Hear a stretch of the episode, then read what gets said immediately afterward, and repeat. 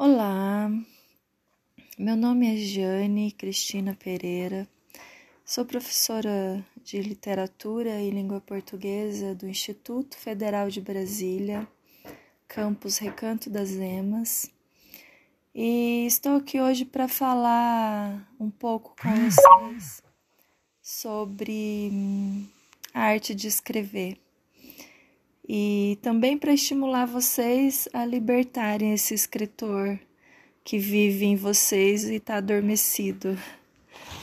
Eu vou dividir esse podcast em três partes. Primeiro, eu vou falar com vocês é, as regras que o, o Consul Whitehead, um romancista, ele resumiu 11 regras para se escrever bem. Quais são essas, essas regras segundo ele? É, a número um é mostre o seu trabalho aos seus colegas. Ou seja, tudo que você escrever, você mostra para quem também escreve como você. Isso gera uma cumplicidade importante que só os malucos escritores vão se compreender e se alimentar para continuar. Então é importante mostrar os seus trabalhos para os colegas. Essa é a regra número um. A regra número dois: não procure o assunto sobre o qual você vai escrever. Deixe que o assunto que o assunto o encontre. É, ou seja, não, não sente com o computador ou a folha de papel em branco na sua frente e espere vir o tema sobre o qual você vai escrever. Não. É, viva a vida e deixe o, o assunto chegar até você. Quando ele chegar, aí que você vai para frente do computador ou para a folha de papel em branco e vai começar a escrever. Segunda regra, então, é essa. E terceira regra: escreva sobre aquilo que você sabe. É, porque toda ficção, toda poesia, no fundo, todo mundo escreve sobre o que experimenta, o que vive, mesmo que crie personagens, crie lugares, crie situações, é a partir da vida que nós escrevemos, da nossa vida, da nossa experiência. Então, é, o que, que vai ficar atraente para o leitor? Aquilo que você escrever de um lugar de muito conhecimento. Escrever sobre aquilo que você conhece muito bem, que você gosta, que, pelo qual você vibra que você estudou um pouco sobre aquilo, que você pensa muito sobre aquilo, né?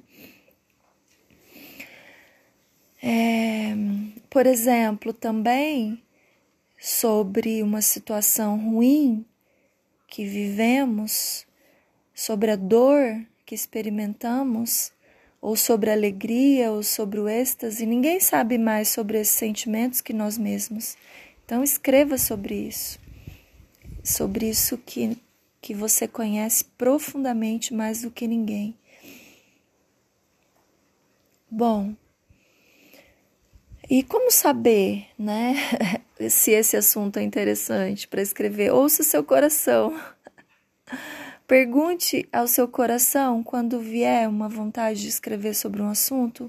Pergunte assim: isso é verdadeiro? Tem verdade? Isso fala sobre a minha essência? Se seu coração dissesse, disser sim, continue. Enfim, a regra número 4: nunca use três palavras quando basta apenas uma.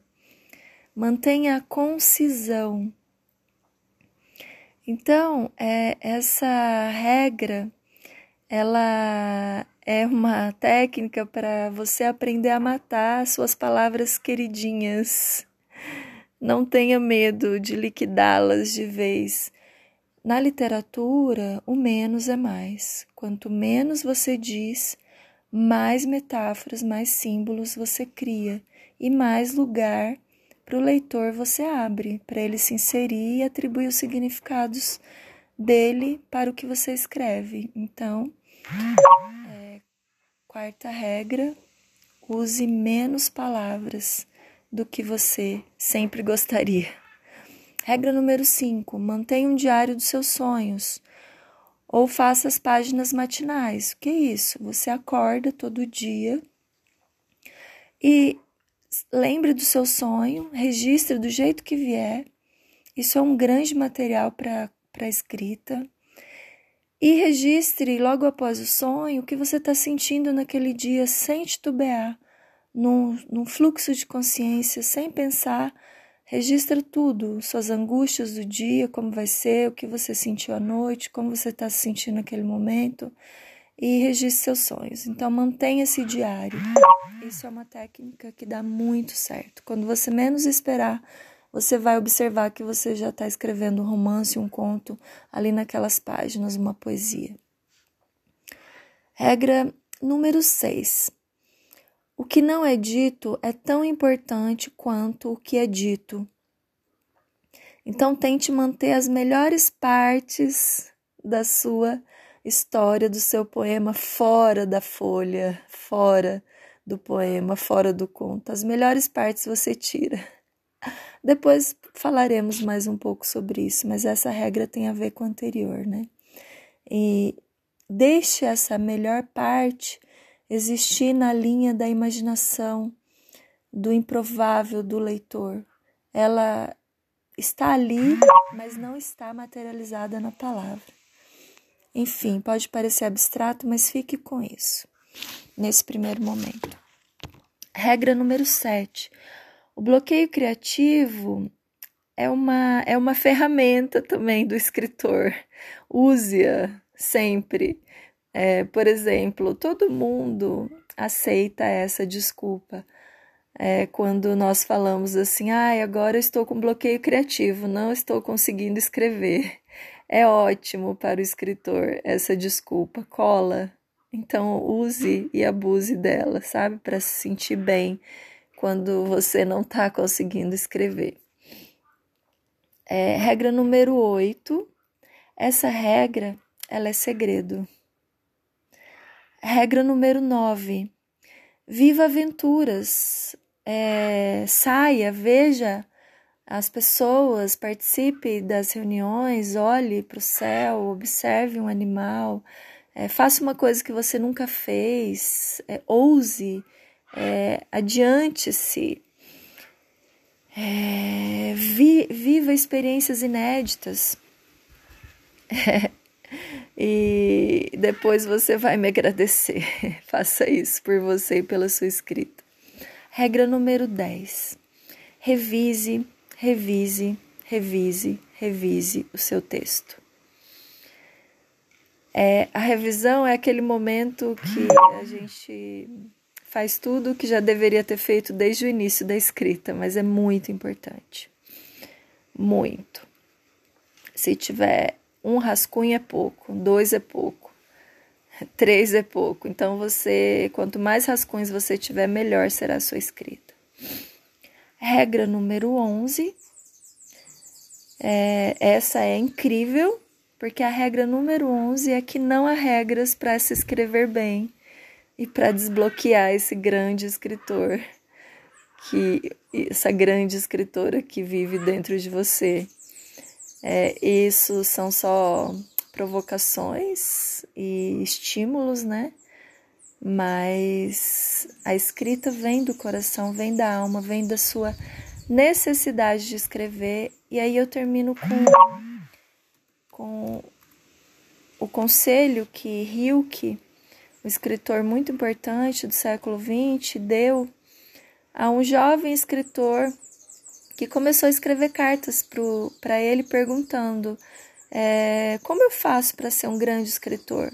E o Rio que resumiu tudo, escrever, respondeu várias cartas para esse jovem escritor, mas ele depois resumiu tudo em uma só dica. Escreva a partir da sua necessidade de escrever. Então, como saber se você é um bom escritor? É só se perguntar se você está escrevendo por necessidade de existência. Se for por necessidade, a sua escrita é ótima. Um grande beijo para vocês, espero que tenha ajudado, estimulado, provocado vocês a escrever a primeira palavra na tela em branco ou na folha em branco, porque a sua vida já é um best-seller. É só mostrar para o mundo. Beijão.